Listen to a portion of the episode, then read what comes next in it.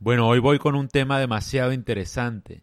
A las vaginas no les importa el dinero. Una mujer puede creer que eligió un buen padre para sus hijos porque un hombre tiene un cuerpo simétrico, mandíbula cuadrada, buen trabajo y bastante dinero, pero su cuerpo puede rechazarlo. Las mujeres tienen un mecanismo para filtrar el mejor esperma posible y dejarse embarazar. Lo que quiero decir es que a la biología no le importa mucho el dinero ni el estatus social. Genéticamente el cuerpo de una mujer elige mejor de quién embarazarse que ella misma. Cada mujer está equipada con mecanismos para elegir el mejor padre potencial a nivel celular.